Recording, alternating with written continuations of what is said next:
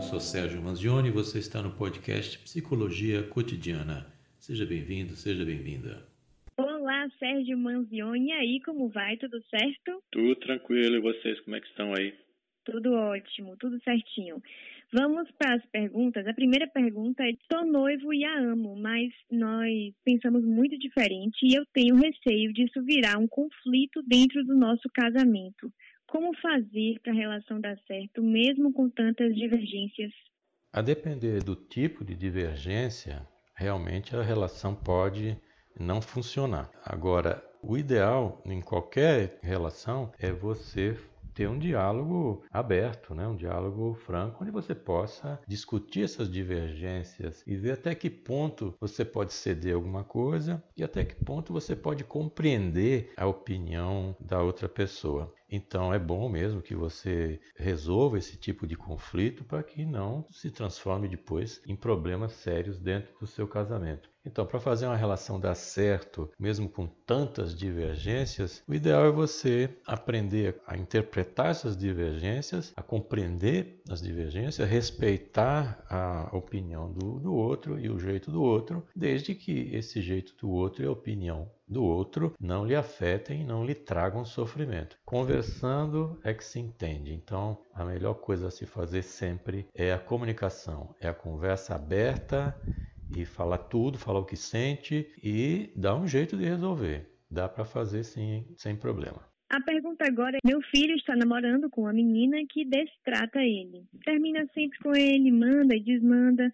Eu queria aconselhar, mas sem me meter na sua relação. Como fazer isso? Essa é aquela famosa fronteira que se colocou de uns tempos para cá, em que se isola o filho a título de manter a privacidade dele, etc. Eu digo que, no meu pensamento, na minha forma de ver, você que está perguntando, você é a mãe dele. Então basta você chamar seu filho e conversar com ele, conversar sobre o que ele pensa da relação, conversar sobre o que ele está achando e também você se posicionar na sua opinião. Você na sua opinião você acha isso, acha aquilo. Então é diferente de você interferir. Você deixa que ele sempre resolva o que, é que ele vai fazer da vida dele. Né? Eu não sei a idade do seu filho, como você não colocou aqui, mas é, o adulto tem que decidir o que, é que ele tem que fazer por conta própria. O que você pode fazer é dar informações, dar sua opinião e dizer o que é que você acha e também procurar que ele entenda isso. Se você tiver uma dificuldade grande de puxar esse tipo de assunto com o seu filho,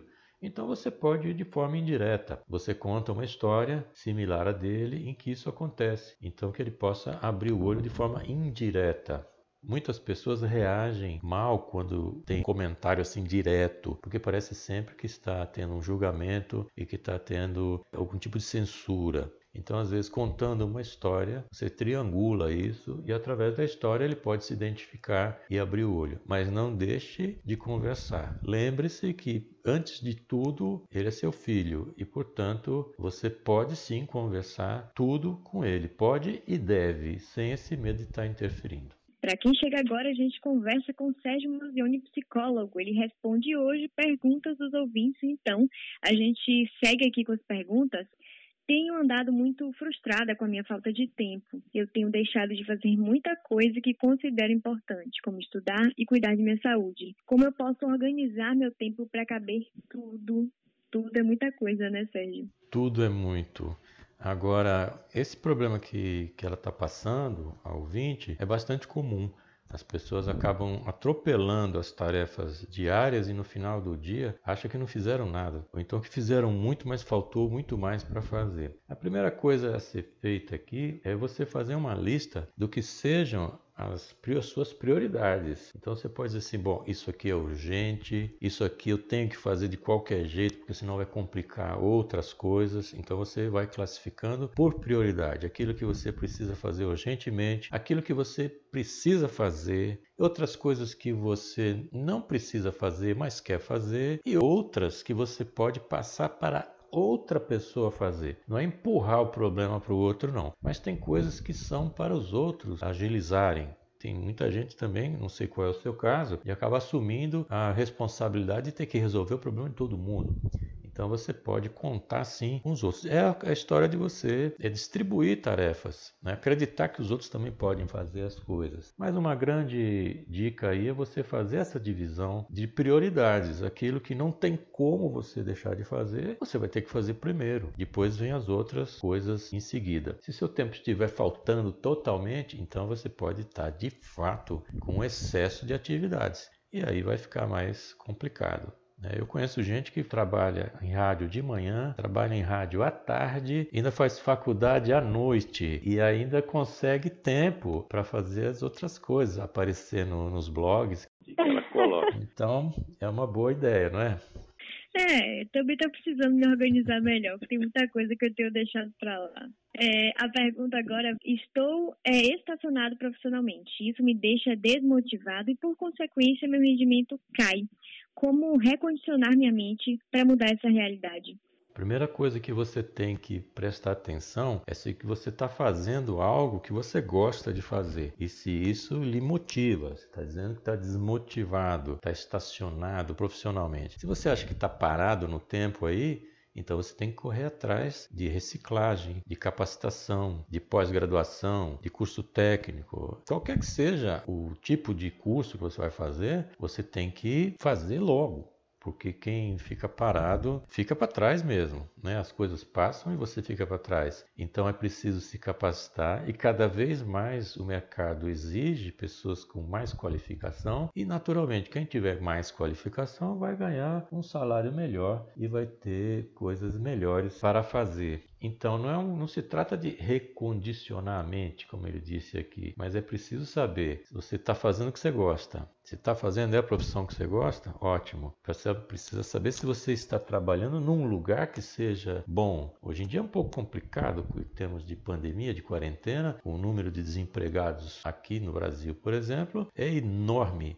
Então, às vezes, abrir mão hoje de um emprego é bem complicado porque você não sabe se vai conseguir outro. Então, isso tem que ser levado em conta neste período aqui.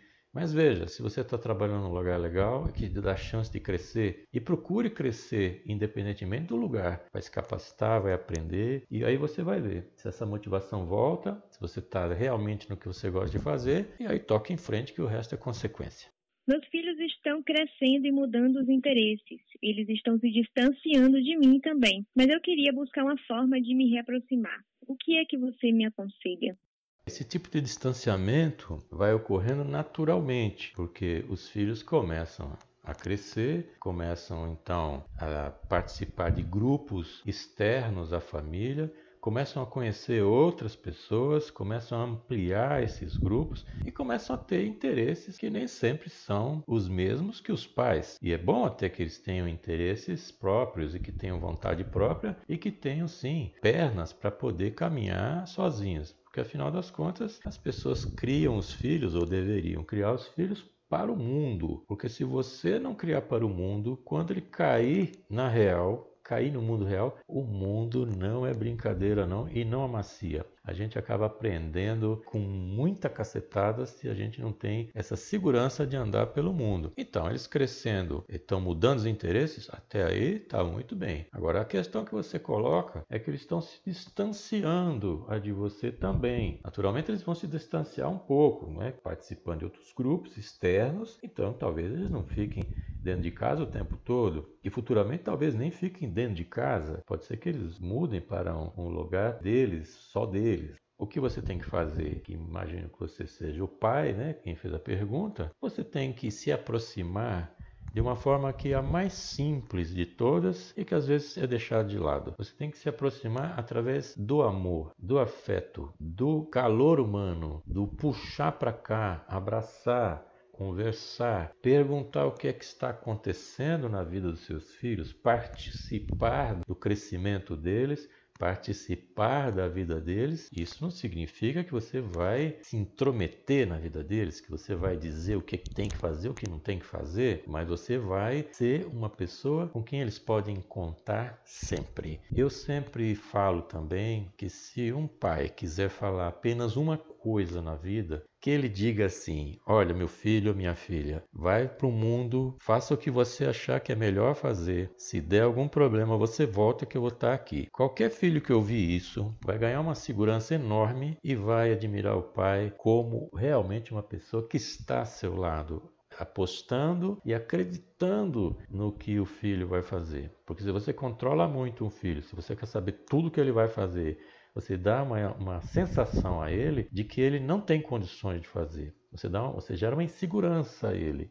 Então incentive para ir para fora, mas diga, se der errado eu seguro sua onda aqui. Você pode voltar que eu estarei aqui. Então, se aproxime dos seus filhos, chama para conversar, chama para bater um papo, almoça mais com eles, almoça, janta, participa, pergunta o que está acontecendo, vibra com as coisas que eles trazem de novidade, aprenda com eles também e você vai ver que essa reaproximação vai ser algo bastante natural e prazeroso.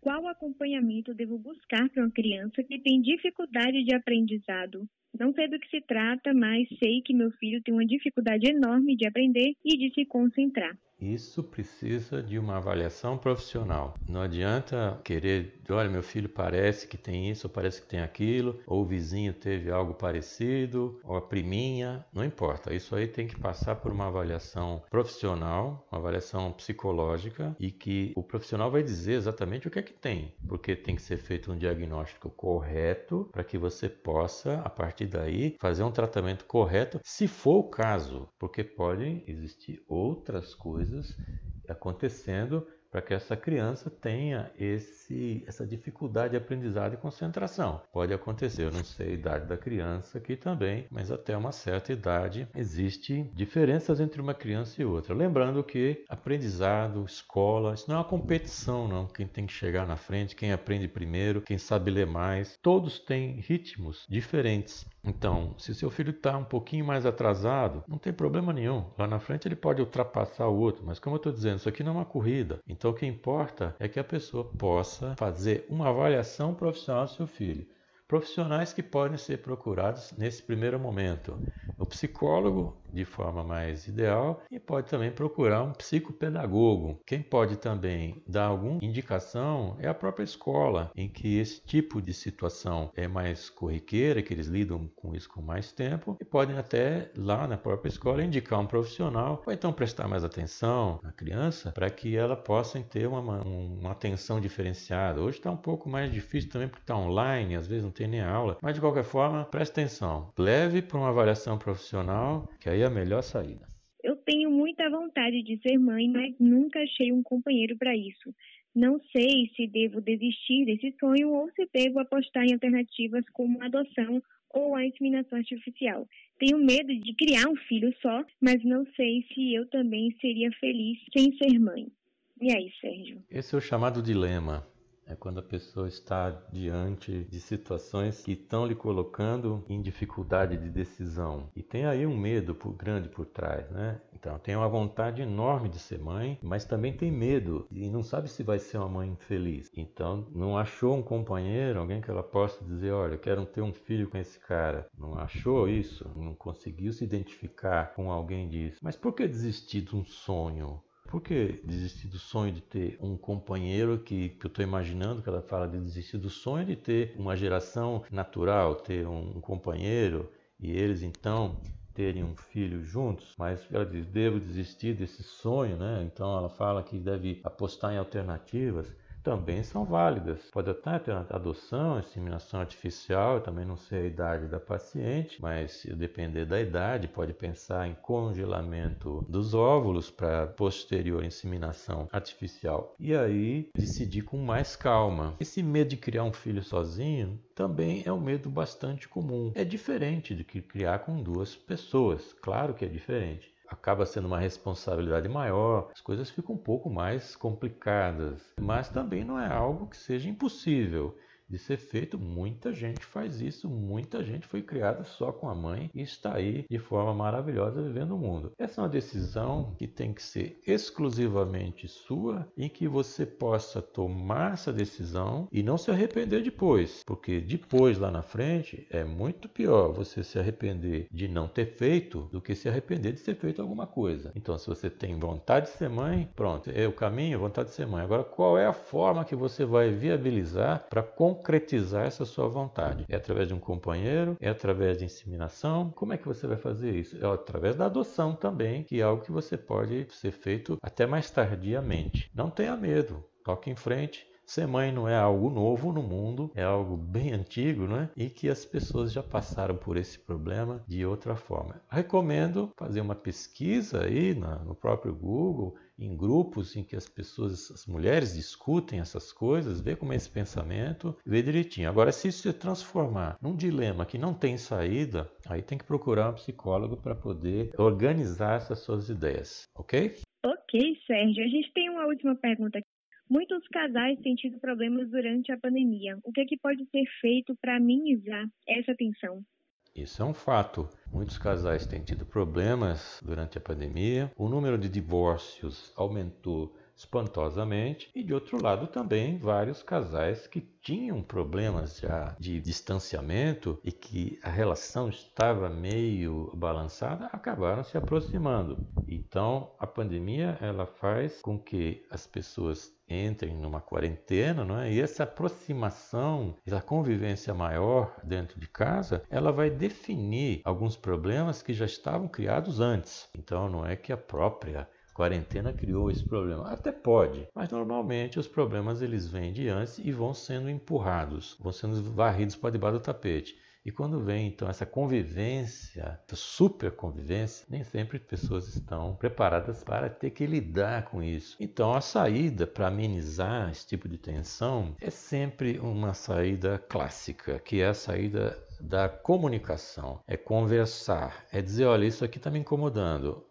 E o outro diz, também está a mim. Como é que a gente pode resolver? Como é que nós podemos resolver? É claro que eu estou dizendo que esse é um caminho em que o relacionamento ainda está viável. As pessoas estão afim de ouvir o outro e também acatar a opinião do outro e estão afim de tentar fazer algo diferente para amenizar a tensão e manter a relação num nível saudável. Agora, se chegar no ponto em que um fala, o outro não quer ouvir, o outro também aqui não quer nem saber, existe uma tensão muito alta, com tensão alta não vai ter jeito. E às vezes muitas rupturas vêm daí. E depois até as pessoas podem até se arrepender, porque foi num momento de pressão psicológica grande. Então, o que é que se recomenda? Conversar. Agora, se o momento é o certo ou errado, aí você vai ter que descobrir que você conhece a sua companheira ou seu companheiro e pode dizer, olha, Agora dá para conversar, vamos conversar sobre isso, vamos acertar aqui. Exponha para outra pessoa o que é que você sente. Você quer continuar na relação? Você quer manter a relação num padrão ameno? Você quer diminuir essa tensão? Então você diga isso. Eu estou sentindo isso. Eu quero que a gente possa se dar bem. Eu quero manter um nível bom. Utilize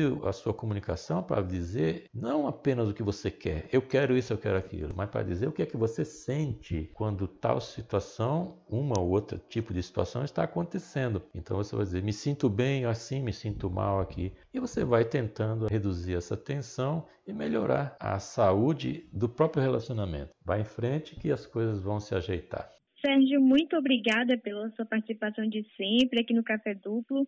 Fala para o pessoal como é que todo mundo faz para te achar, para seguir nas redes sociais, ver o material que você produz também, né, para toda a internet e tudo mais. Como é que faz? Olha, o mais fácil é me procurar através do meu site, que é o www.sergiomanzione.com.br. Manzione é M-A-N-Z-I-O-N-E. No Instagram, no Facebook, nas redes sociais, eu estou como arroba psicomanzione. E no site eu acho que é uma porta de entrada interessante, porque existem ali os artigos que eu escrevi, o podcast. Aliás, o podcast também pode ser encontrado através de uma pesquisa simples no Google, ou através de pesquisa no meu nome, Sérgio Manzioni, ou então pesquisando psicologia cotidiana, e aí também você vai me achar lá.